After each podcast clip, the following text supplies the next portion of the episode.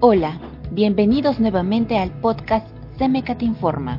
Les habla Catherine Sosa y hoy martes les compartiré una breve introducción de la columna de la edición del boletín Brújula Financiera de la presente semana.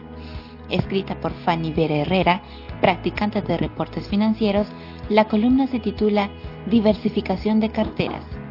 El binomio riesgo-rentabilidad siempre se encuentra presente en los temas de inversión y, para contrarrestar su efecto, se usa la diversificación de carteras. Diversificar carteras es un principio básico de la inversión en los mercados financieros. Consiste en formar la cartera con activos de distintas características con el fin de disminuir el riesgo sin sacrificar la rentabilidad. A lo largo de la columna se describen brevemente los factores para diversificar una cartera y los riesgos de la cartera, que incluye el riesgo sistemático y el riesgo no sistemático.